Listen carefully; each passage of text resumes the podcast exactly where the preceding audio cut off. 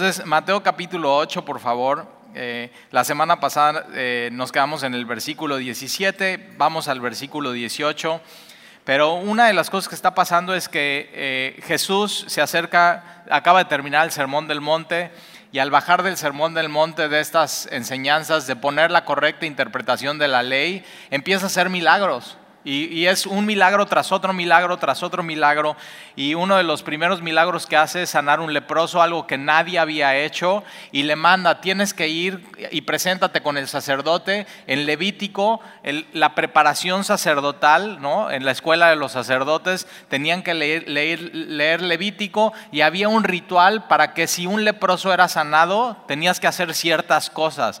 Y de hecho ese ritual tiene mucho que ver con Jesús, con madera, con hisopo con, una paloma que tienen que, o sea, una paloma es muerta y su sangre eh, eh, tiene que ser derramada y otra paloma es liberada, es una sustitución lo que...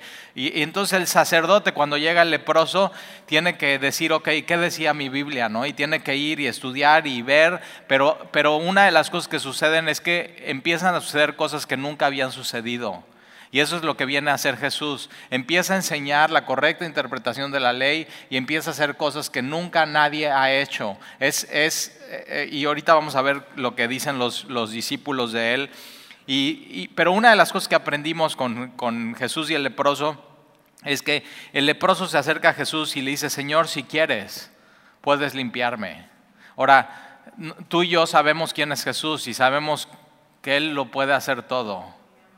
Y tú y yo lo, único que tenemos que hacer con Jesús es acercarnos y decir, Señor, tú sí puedes. Y, el leproso le dice, ¿quieres?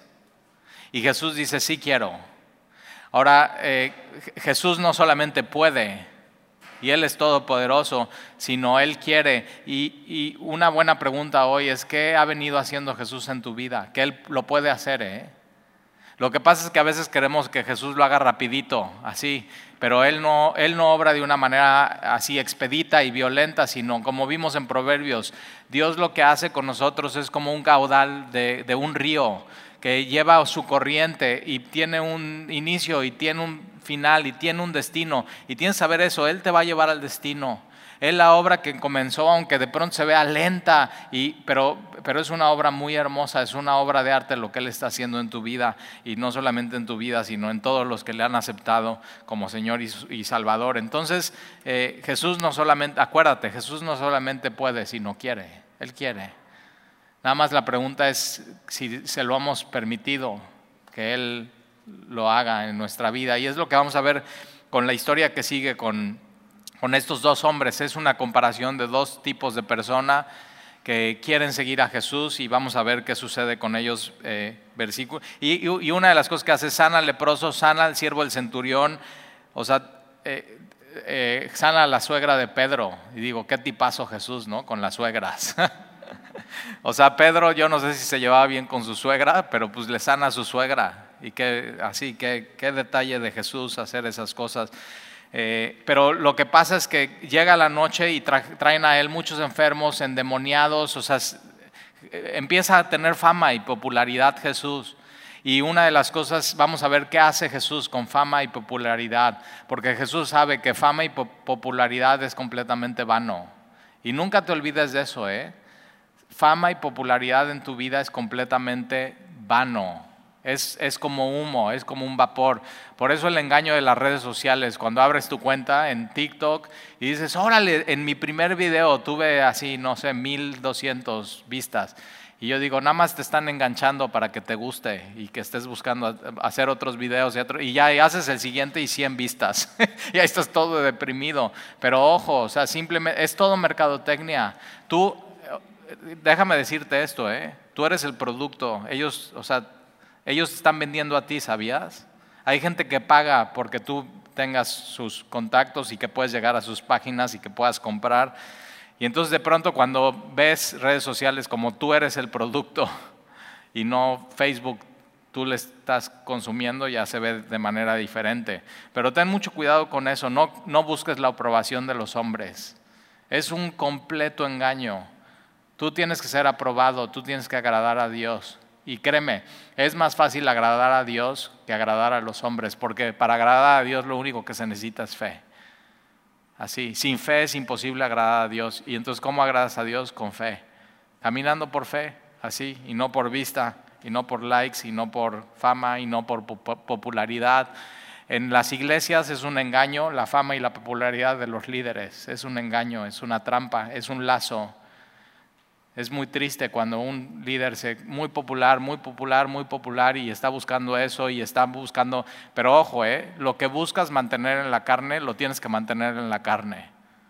Y es muy cansado, pero lo que haces en el espíritu y caminas con Dios y Él te lleva así. Él a quien quiere enaltece, Él a quien quiere humilla así.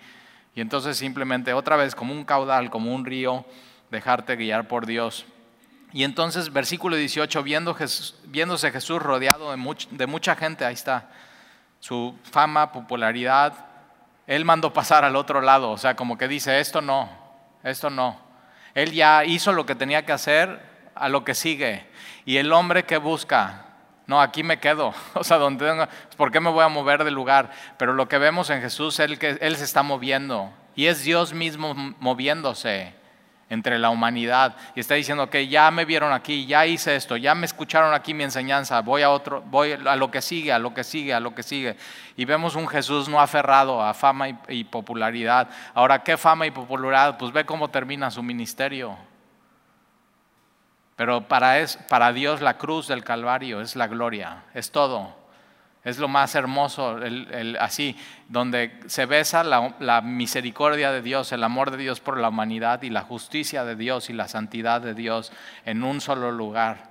Y es crudo, y, tú si hubieras estado ahí viendo la cruz y hubieras podido oler la sangre, hubieras podido tocar la madera, te hubiera podido astillar, hubieras podido así tomar el, sudor de los ladrones y de Jesús, tomar un poco de polvo y decir, órale, esto es real. Tienes que saber esto, la cruz fue real. Y eso hace que el perdón de Dios sea real para tu vida. Y eso hace que la vida eterna sea real para tu vida. Y eso no es vano, eso tiene mucha sustancia, eso tiene muchísimo peso. Eso es una verdad que nadie, o sea, nadie te la puede robar, nadie te la puede quitar. Es chistoso, ¿no? En, en, Twitter, de pronto así, al que tenía muchos y mucha influencia, en un día decide un cuate en una oficina quitarle su Twitter. y ya, y desaparece y ya no hablas de él, ya ni te acuerdas de él, ¿verdad? Del güero ese. Donald Trump. Y viéndose Jesús rodeado de mucha gente, mandó pasar al otro lado. Ahora subrayas en tu Biblia, mandó pasar al otro lado, porque esto tiene mucho impacto y mucha, o sea, es una promesa. Lo que él está diciendo a sus discípulos es, vamos a pasar del otro lado. Pero eh, por eso es bien importante ponerle atención a Jesús. Y, y ellos no saben ahorita el impacto que va a tener eso, vamos del otro lado, los voy a mandar pasar, va a ser una promesa para ellos esto. Y por eso es bien importante que cuando escuches un estudio bíblico o, estés haciendo tu tiempo devocional a solas en tu casa, marques, subrayes y pongas atención porque no sabes el día de mañana cómo te va a servir eso a tu vida, cómo va a ser eso una promesa a tu vida. Y entonces, eh, versículo 19, y vino un escriba y la, Biblia en el original griego diría un tal por cual escriba. O sea, un, escriba no era un sacerdote, un escriba no era eh, un rabino, un escriba no era un levita, un escriba era un escriba. Un escriba lo que tenía que hacer es pasar de un pergamino a otro la ley. Un renglón, renglón, línea tras línea. Pero ¿qué es lo que le pasaba cuando estaba haciendo eso? Y una y otra vez, y una y otra vez, y una y otra vez, se volvía experto en la ley.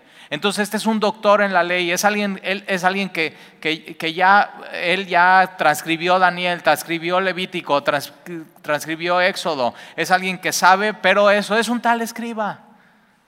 Y, mira lo que él está buscando eh, eh, en Jesucristo, dice, y vino un escriba y le dijo, maestro, te seguiré a donde quiera que vayas. Pero una de las cosas que lo hace, él lo hace simplemente así, por mucha emoción. ¿Por qué? Porque está viendo milagros, sanidades, mucha gente, popularidad, fama y dice, bueno, pues yo te voy a seguir a donde quieras que vayas porque yo quiero un poco de eso.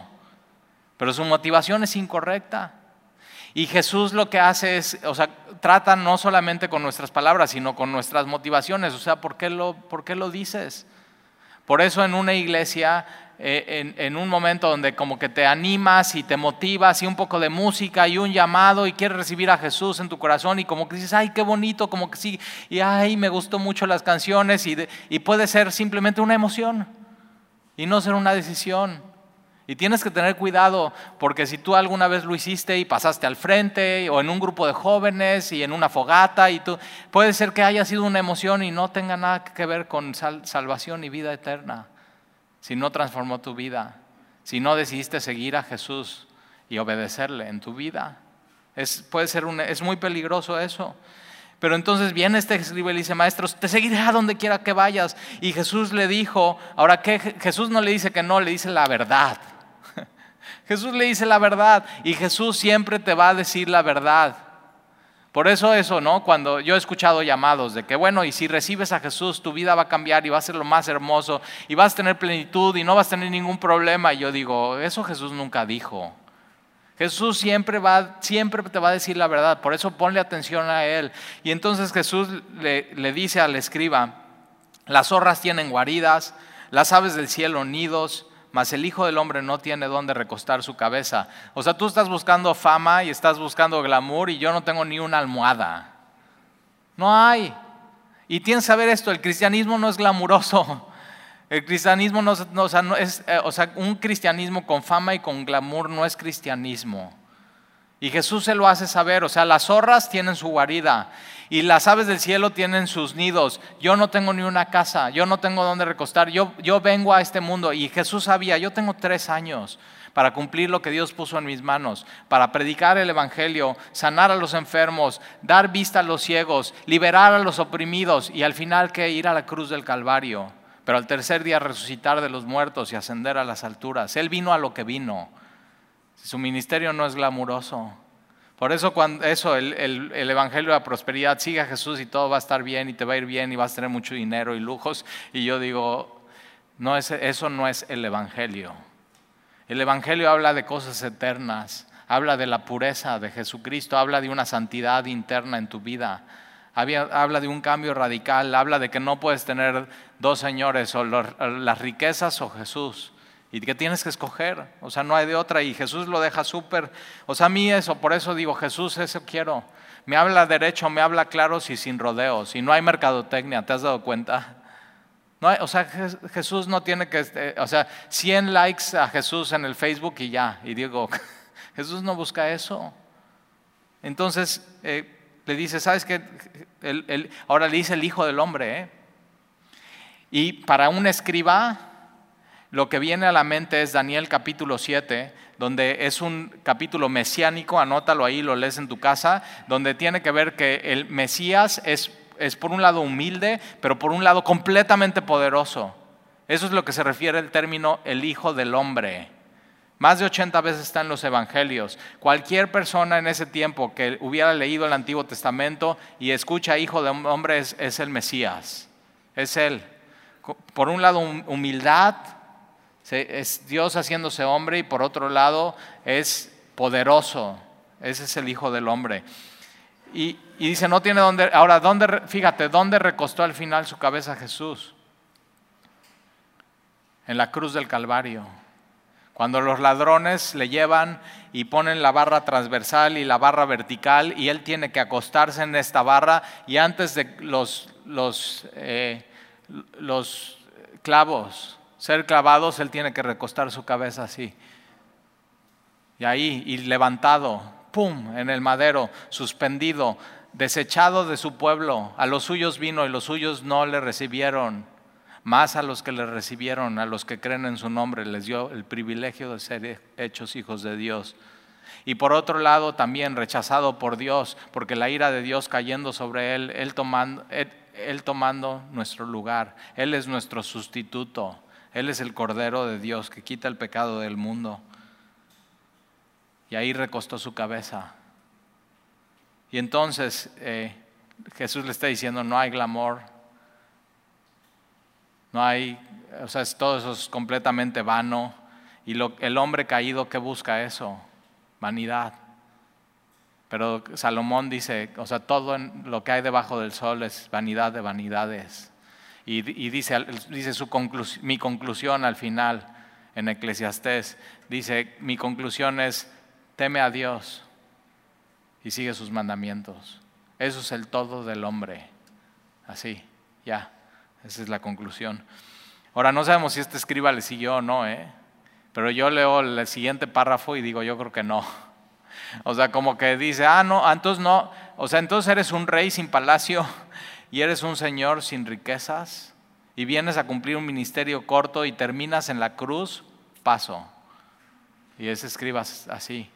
Fíjate, ¿cómo puede ser un experto en la ley y pasar a hacer, a así planas del Antiguo Testamento y estar tan lejos de Jesús, estar tan lejos de Dios, tenerlo tan cerca? pero tú decidir pasar y no así por querer otras cosas. Y Dios sí trata con nuestras motivaciones en nuestra vida. Versículo 21. Otro de sus discípulos le dijo, Señor, permíteme, subraya eso. ¿Alguna vez le has dicho a Dios, permíteme tantito?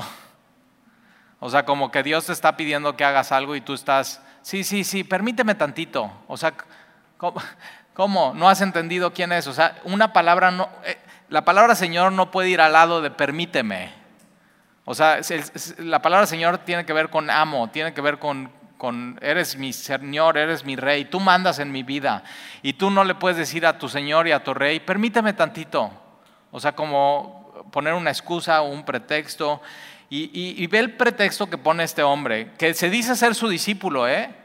Dice, otro de sus discípulos le dice, Señor, permíteme que vaya primero. Esta palabra primero es clave porque Jesús acaba de decir en el Sermón del Monte, busca primero el reino de Dios. Y él está diciendo, no, permíteme, espérame tantito Dios. Ahora, mi pastor dice una frase, ¿de veras tienes algo que hacer mejor que hacer la voluntad de Dios en tu vida? Porque la única manera que le puedas decir a Dios, permíteme, espérame, espérame, espérame, espérame tantito, es que tengas algo que hacer mejor que seguir a Jesús. ¿Tienes algo mejor que hacer que seguir a Jesús? Este hombre sí, mira. Dice, permíteme que vaya primero y entierre a mi padre. Ahora, eso no quiere decir que se murió su papá en ese momento y no, no, eh, eh, es, er, er, era algo que se decía, ¿no? O sea, espérame y hasta que se muera mi padre ya te sigo. yo digo, yo tengo un papá joven, tiene 67 años, y siempre que platico con él digo, papá, que Dios te dé 30 años más, 30 años más. Y dice, no, ¿cómo voy a llegar así? Ya sabes, ya toda la plática y jajaja. Ja, ja.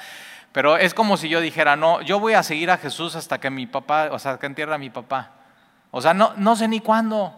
No lo único que estoy haciendo es postergando mi decisión de seguir a Jesús. Le estoy diciendo, ¿y cuál, es, o sea, cuál ha sido tu pretexto para no seguir a Jesús? ¿Cuál ha sido tu pretexto para no obedecer a Jesús? O sea, ¿qué es lo que te detiene? Y, este, este hombre pone así, no, pues déjame, nada más, o sea, nada más déjame que haga eso, nada más déjame que haga esto, nada más. Yo me acuerdo cuando eh, Sandy empezó a ir a un estudio bíblico, que no sabíamos que era iglesia, para nosotros era un estudio de la Biblia como el que estás ahorita, hoy aquí. Eh, y nada más chiquito, como tipo navegantes, eh, ella se bautizó y, después de un tiempo de tres o cuatro meses yo empecé a ir a, esa iglesia y yo recibí a Jesús en, mi corazón, en mi vida, o sea, fue increíble, una historia o sea, padrísima de veras. Y, pero una vez me, me preguntaron, ¿y cuándo te vas a bautizar? Y yo no, pues hasta que tenga 33, así. Y, me decían, ¿y por qué 33? Pues pues 33 es la edad que Jesús fue a la cruz. O sea, una tontería. Si yo digo, yo ahorita, yo digo, pobre de los que me estaban pastoreando. mal, así todo mal. Ah, o sea, que tuvieron mucha misericordia y mucha paciencia conmigo.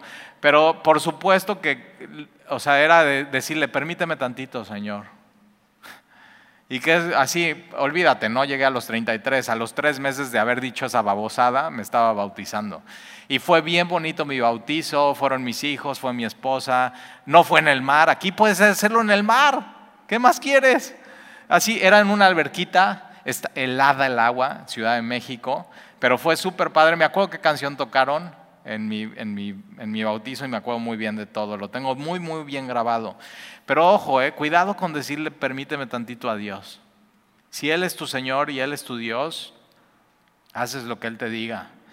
Y, y, fíjate cómo Jesús no le dice a él, cómo no le dice a él no, ¿eh? No te dejo ir a hacer eso. Sino, una vez más, Jesús le dice la verdad y versículo 22, Jesús le dijo, sígueme. O sea, no hay, para Jesús no hay nada mejor que puedas hacer tú con tu vida que seguirle. No hay ningún pretexto, no tienes, o sea, no, no tienes ninguna excusa. Y Jesús le dije, sígueme, deja que los muertos entierren a sus muertos. Y es algo que, muy fuerte que Jesús dice, pero para seguir a Jesús tienes que dejar cosas en tu vida. Perdón, déjame lo repito. Para seguir a Jesús tienes que dejar cosas en tu vida. Y uno, un o sea, tener un pretexto de permíteme tantito posiblemente es porque no quieres dejar algo en tu vida. Te está atorando, te está atrasando, no te está dejando correr bien la carrera. Entonces, despójate de eso y simplemente corre tu carrera. Y Jesús dice, deja que los muertos, hablando de muertos espiritualmente hablando, ¿eh? O sea, tú puedes estar aquí y hoy creer que estás vivo, pero para Jesús estás muerto espiritualmente hablando. Y Jesús está diciendo, o sea, sígueme. Te quiero dar, la única manera de tener vida eterna es seguir a Jesús. Entonces síguele, síguele. Y entonces tienes estos dos hombres, versículo 23. Ahora, no sabemos si lo siguió o no, ¿eh? Pero otra vez, con lo que yo veo en el siguiente pasaje, digo, no, pues estos cuates no. O sea, el escriba no le gustó que no hubiera glamour y no le gustó que no hubiera fama y popularidad y algo como para él. Y este otro hombre, o sea, siguió con su pretexto y, permíteme tantito. Eh, versículo 23, y entrando él en la barca, sus discípulos le siguieron, ahí está, los que son sus discípulos verdaderos le siguen. Ahora, viene la tempestad, ya, sabes, este, se han hecho películas, cuadros, posiblemente ya escuchaste una predicación, ya leíste esto, pero fíjate quién, entra primero en la barca. Jesús. Y después Jesús les dice, sígueme. Es decir, si Jesús un día te, mete en la barca y te está llevando hacia un lugar donde va a haber una tempestad en tu vida, una prueba, Él va contigo, nunca te olvides. Él nunca te va a mandar solo a la prueba.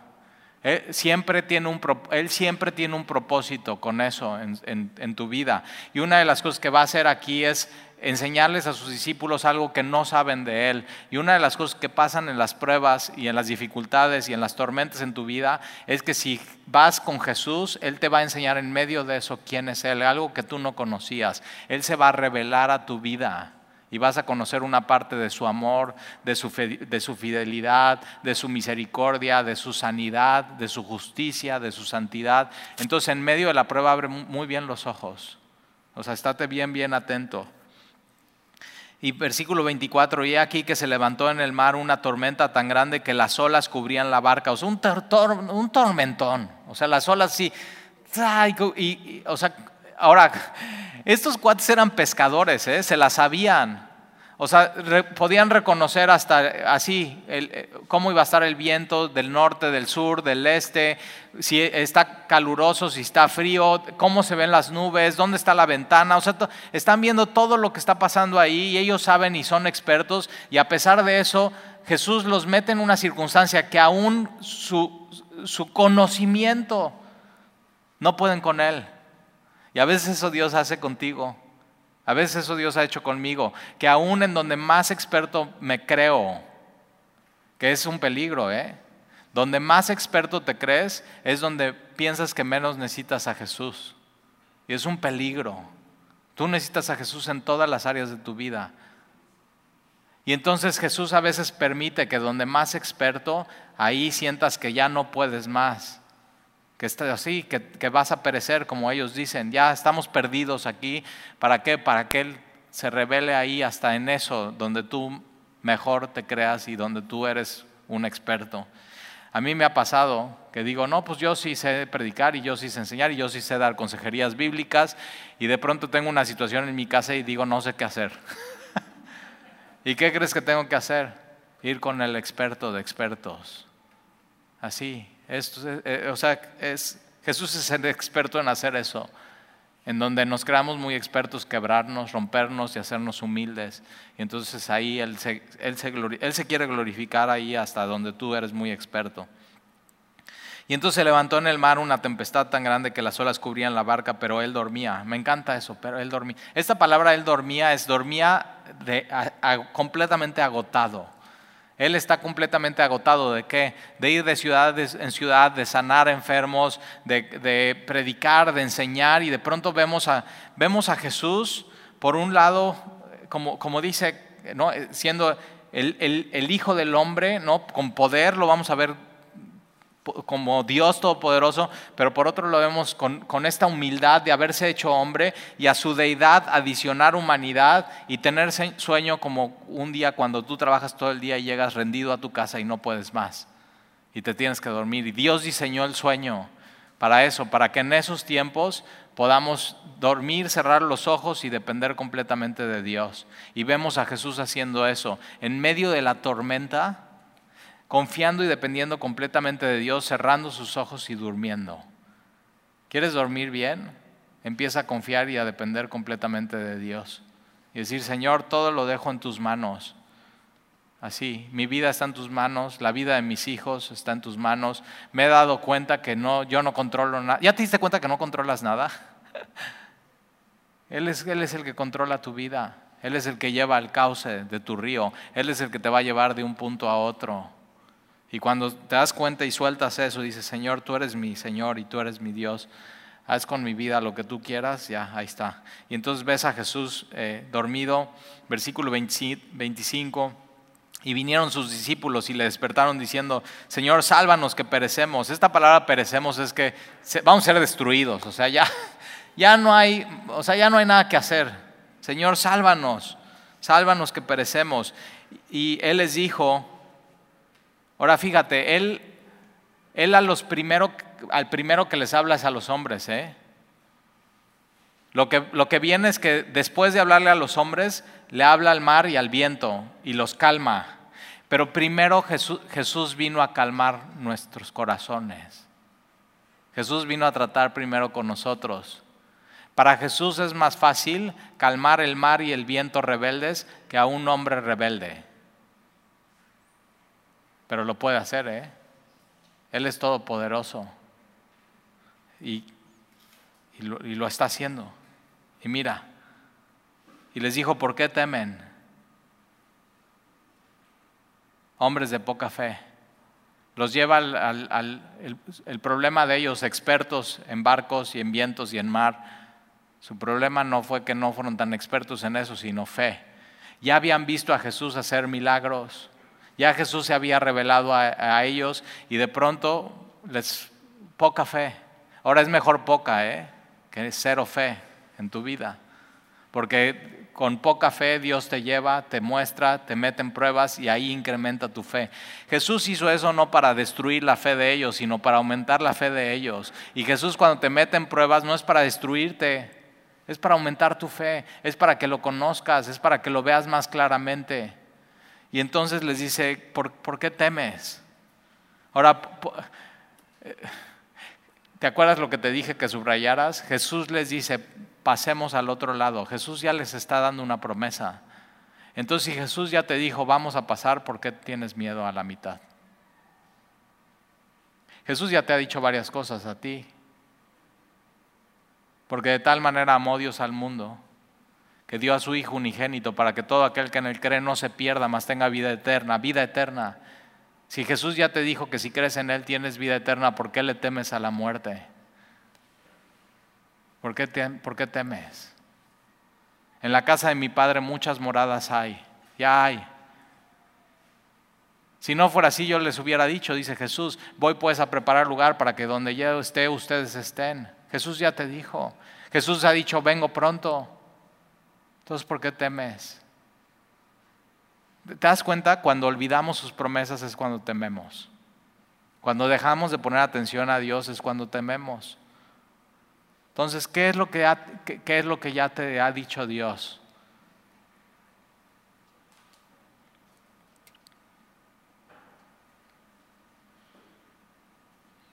Entonces, versículo 26, entonces levantándose, reprendió a los vientos. Primero a quién reprende? A los hombres. Y después al viento y al mar. Y hace, hace, algo Jesús que nadie había hecho hasta este momento. Y lo hace con un propósito. Y dice, y, y se hizo grande bonanza. Y si anotas, anotas Salmo 89, 8 y 9, anótalo ahí, lo puedes leer más tarde. Y dice, oh Jehová Dios de los ejércitos, ¿quién como tú? Poderoso eres Jehová y tu fidelidad te rodea y tú tienes dominio sobre la braveza del mar cuando se levantan sus olas, tú las sosiegas. Entonces, ¿qué es lo que está haciendo Jesús con sus discípulos? Enseñarles que, que Jesús es el de Salmo 89.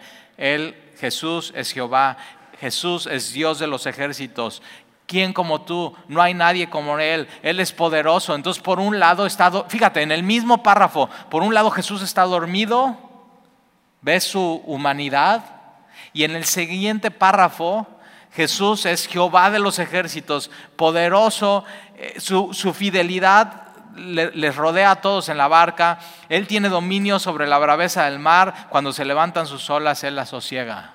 Él es Jesús.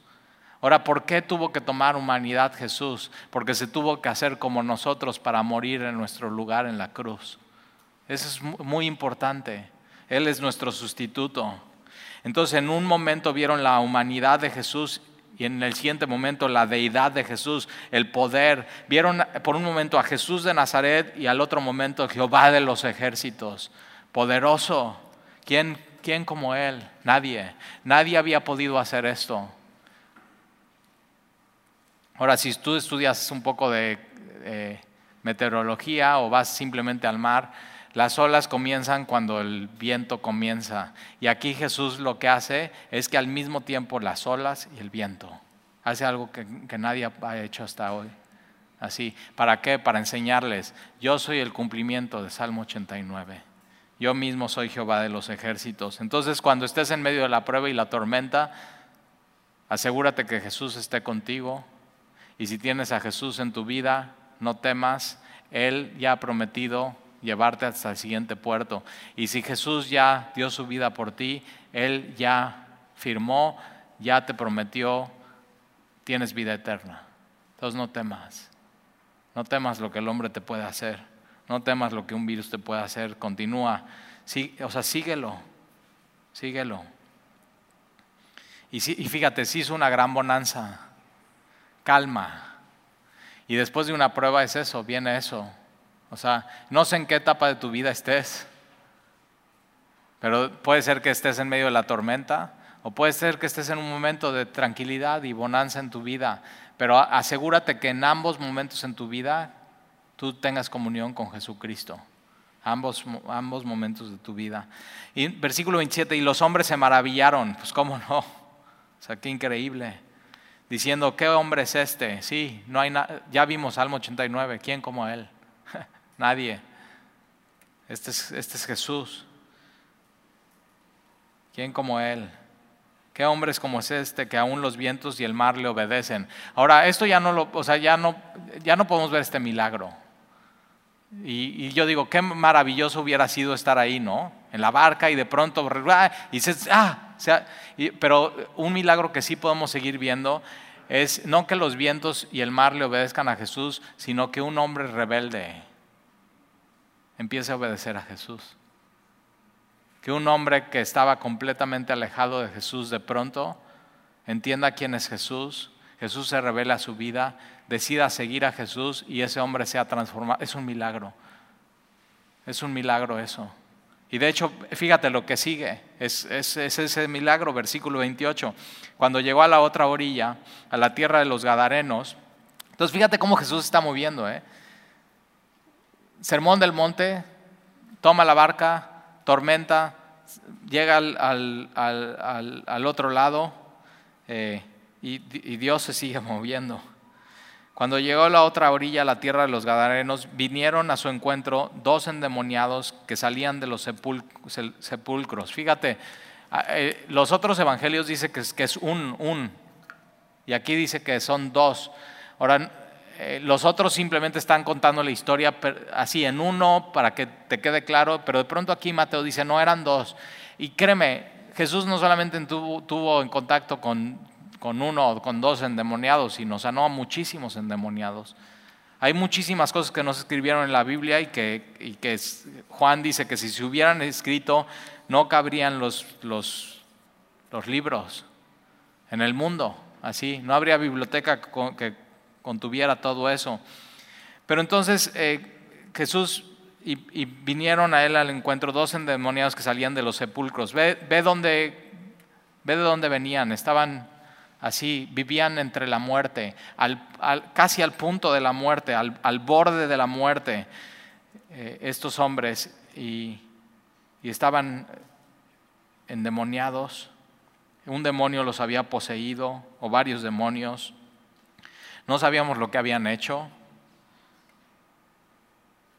pero sí dice que eran feroces. Esta palabra feroz es, o sea, si tú crees que una tormenta en medio del mar de Galilea es peligroso, estos hombres son así, como sus emociones, su ira, sus cambios de estado de ánimo, su fuerza es como una tormenta, sin dominio propio, sin control, eh, así, feroces.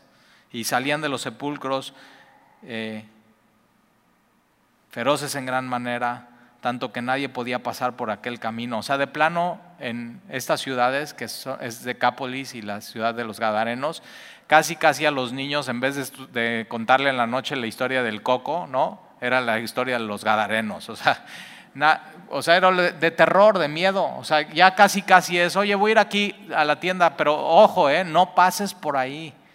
O sea, nadie quería tener un encuentro con ellos. Y fíjate, Jesús tiene un encuentro con quien nadie quiere tener un encuentro con ellos. Ese es Jesús. Con los impensables, con los intocables, leprosos, con estos cuates completamente endemoniados. La sociedad ya no podía con ellos, ¿sabes? Dice en los otros de los evangelios que la sociedad ya nada más los encadenaba. Y la sociedad lo único que puede hacer con un hombre es tratar de controlarlo y como encadenarlo, pero no sirve de mucho no cambia su corazón. El único que puede cambiar una persona realmente es Jesús. El único que te puede cambiar a ti es Jesús, nadie más.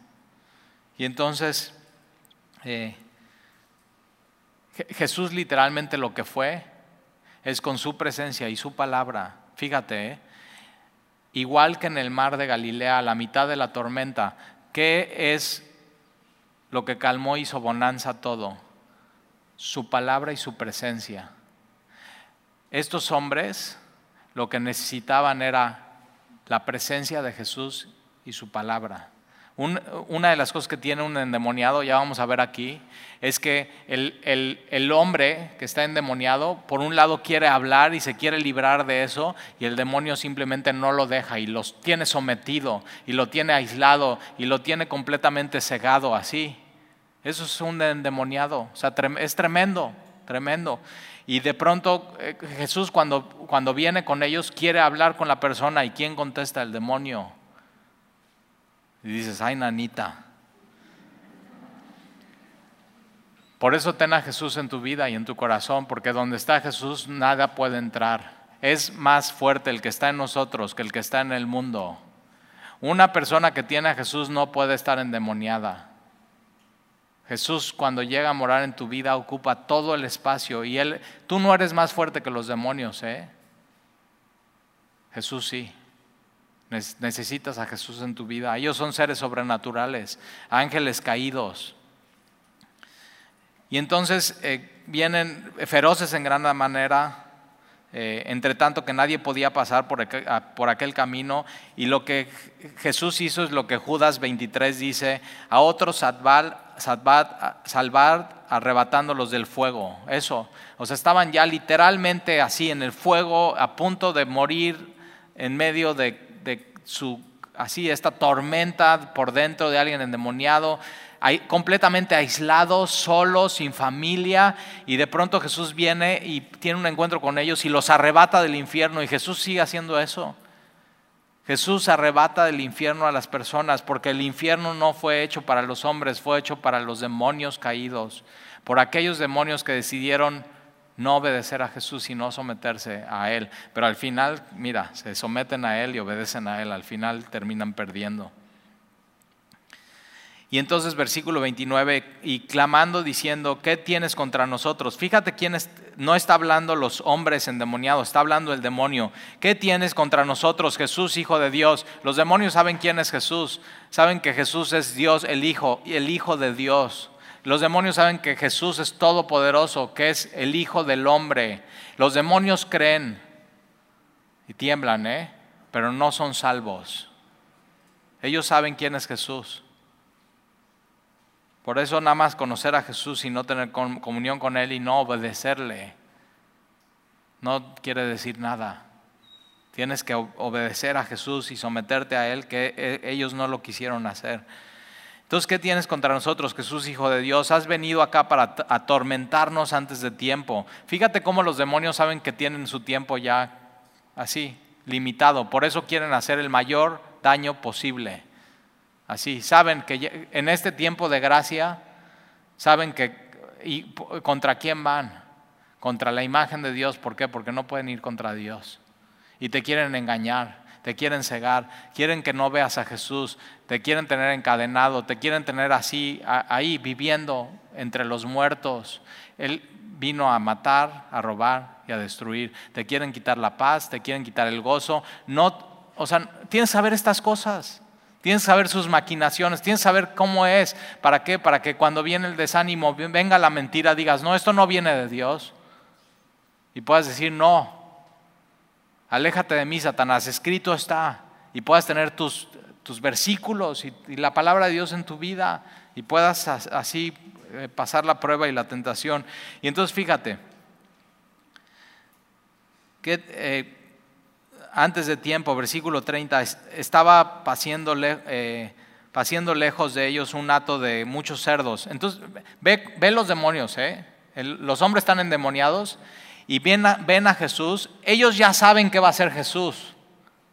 Y ah, con un ojo están en Jesús y con otro ojo están planeando qué van a hacer. Ellos no son inteligentes, son astutos. Porque si fueran inteligentes hubieran no revelado contra Dios. Eso no es inteligente. Pero entonces están viendo estos cerdos, están pensando, están, ya ellos ya saben que va a ser Jesús. Jesús. Jesús vino a liberar a los oprimidos. Y ellos lo saben. Y entonces ellos de pronto ven este, este, este de, cerdos. Ahora acuérdate, los cerdos para los judíos no son un alimento que puedan comer, de hecho eran, eh, no podían ni tocarlos. Versículo 31, y los demonios le rogaron diciendo, fíjate, los demonios le ruegan a, le, le ruegan a Jesucristo. Si nos echas fuera, permítenos ir a aquel hato de cerdos. O sea, los demonios saben, Él vino a liberar a estos dos que nosotros teníamos presos. Jesús es, el Salvador de este mundo. Y, les dice, ok, si nos vas a echar así, a estos atos de cerdos, y Jesús va a hacer algo que nunca más se ve en la Biblia, ¿eh? Y Jesús lo hace con un propósito, para que te quede tan grabado a qué han venido ellos, los demonios, a lo contrario que Jesús, a robar, matar y destruir para que no abras puertas, para que no estés jugando, para que si vas a estudiar estudies quién es Jesús, para que Él sea tu Salvador, para que Él more dentro de ti. No, o sea, no te metas donde no te tienes que meter.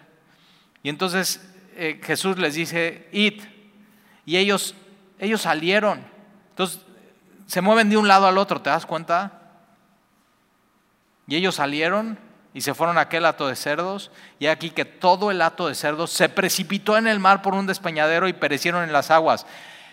A Jesús le dicen en la tormenta, Señor, sálvanos que perecemos. Y Jesús les dice, hombres de poca fe, yo no he venido para que perezcan. Y de pronto estos demonios lo que hacen con los cerdos es lo que quieren hacer con la humanidad, que perezca, que se pierdan. Y Jesús permite que estos atos de cerdos les pase, porque dicen, ay, pobres cerdos, y pobres, ya sabes, los protectores de animales. y yo digo, ¿y quién protege a Jesús? ¿Quién ha hecho una manifestación en el Zócalo de fue injusto lo que le hicieron a Jesús? Nadie, ¿verdad? Entonces, si vas a proteger, protege lo correcto. No quiero decir que no protejas a los animales, ¿eh? Yo soy pro proteger a los animales y Dios nos dio la mayordomía para hacerlo. Pero entonces Dios permite que le suceda esto a los cerdos para que te quede claro a qué han venido a ellos, matar, robar y destruir, para que perezcan y que Jesús vino a salvar. Y entonces este acto de, cerdos se, de cerdos se precipita eh, y perecen en las aguas, versículo 33, y los que los apacentaban huyeron. O sea, pobres cuates así, imagínate el dueño, ahí les encargo a mis cerditos.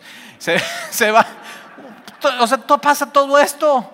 O sea, ¿qué día? No es un día normal así en el rancho pues, sentando cerdos. Y pasa esto y los cerdos y así estos cuates. ¿Y ahora qué decir? ¿Qué historia? ¿Qué vamos a decir? Y entonces estos cuates huyeron y viniendo a la ciudad contaron todas las cosas, lo que había pasado con los, lo, de los cerdos y los de los endemoniados. Todo el mundo conocía a estos hombres. Cuidado, no. ¿Cuáles? Los de ahí, del al lado del cementerio. Sí, ahí, esos cuates y que sí tuvieron un encuentro con Jesús. ¿Y qué crees? Ya están sentados con su mente cabal, sana y vestidos. ¿Qué? ¿Esos? Sí. Ahora, ponte a pensar eso. Eso no lo dice este evangelio, pero otros evangelios dicen así. Sentado un cuate feroz, de pronto ya, ah, descansando por fin. ¿Sabías que lo más cansado en el mundo es ser rebelde contra Dios? Y está ya, uh, dominio propio, sentado con su mente sana, pensando cosas correctas, pensando cosas claras y vestido, ¿eh? Y yo digo, ¿quién les dio el vestido? Sus cuates así, yo he visto cuates así en la calle. Un día me tocó uno por, fuimos a, una boda por Tequesquitengo en Morelos, y así completamente desnudo, corriendo por la carretera afuera de un oxo. Y yo digo, ¿qué onda con estos cuates? Y Jesús tiene un encuentro con estos, y así, así las cadenas, las marcas, viviendo así al lado de los, ya casi muerto, y de pronto así sentado con su juicio cabal y vestido. Y yo digo, ¿quién les dio sus vestidos? Y ya sabes quién, ellos, los discípulos. Y posiblemente Jesús toma eso, su túnica y hace esto. Ten. Y es lo que hizo Jesús contigo y conmigo. Era, tú y yo éramos vagabundos. Nuestros ojos estaban completamente perdidos en este mundo, cegados, en bancarrota, sin justicia propia. Y Jesús viene así y nos hace, ten mi justicia te cubre. Él es nuestro sustituto. ¿Te das cuenta lo que implica, o sea, lo que es seguirle?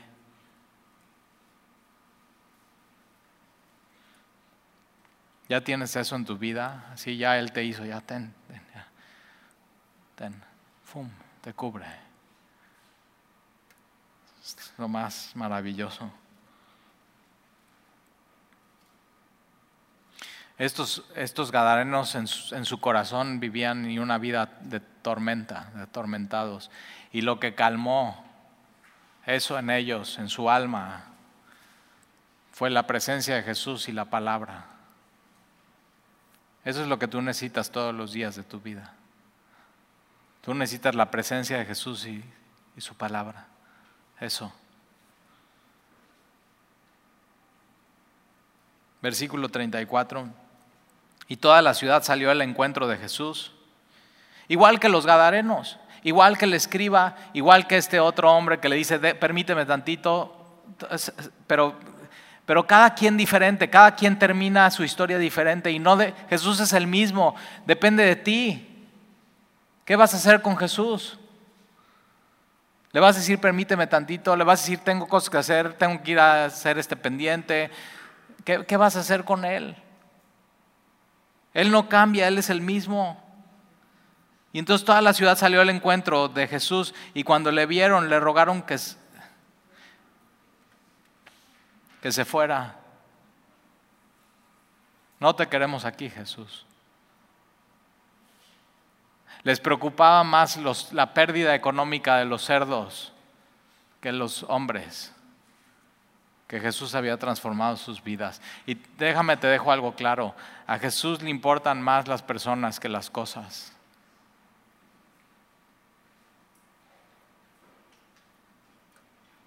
A Jesús le importas más tú.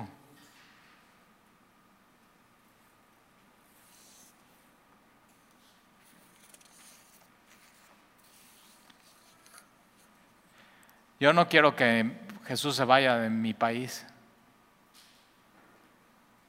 Yo no quiero que Jesús se vaya de mi estado. Yo no quiero que Jesús se vaya de mi ciudad. Yo no quiero que nunca Jesús se vaya de, mi, de la iglesia. Él es la cabeza de la iglesia. Yo no quiero que Jesús se vaya nunca de mi casa, de mi familia. Nunca. Y así tenemos que pensar y así tenemos que orar. Pero a veces nuestras prioridades están mal. ¿Qué está buscando nuestro país? ¿Qué está buscando nuestro estado? ¿Qué está buscando nuestra colonia? ¿Qué está buscando nuestra familia? ¿Qué estoy buscando yo?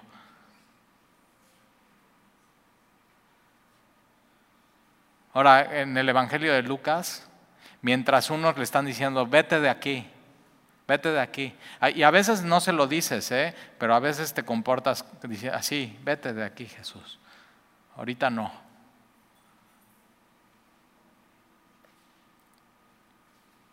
Y mientras unos le están diciendo, vete de aquí, el, el Gadareno le está diciendo, déjame ir contigo.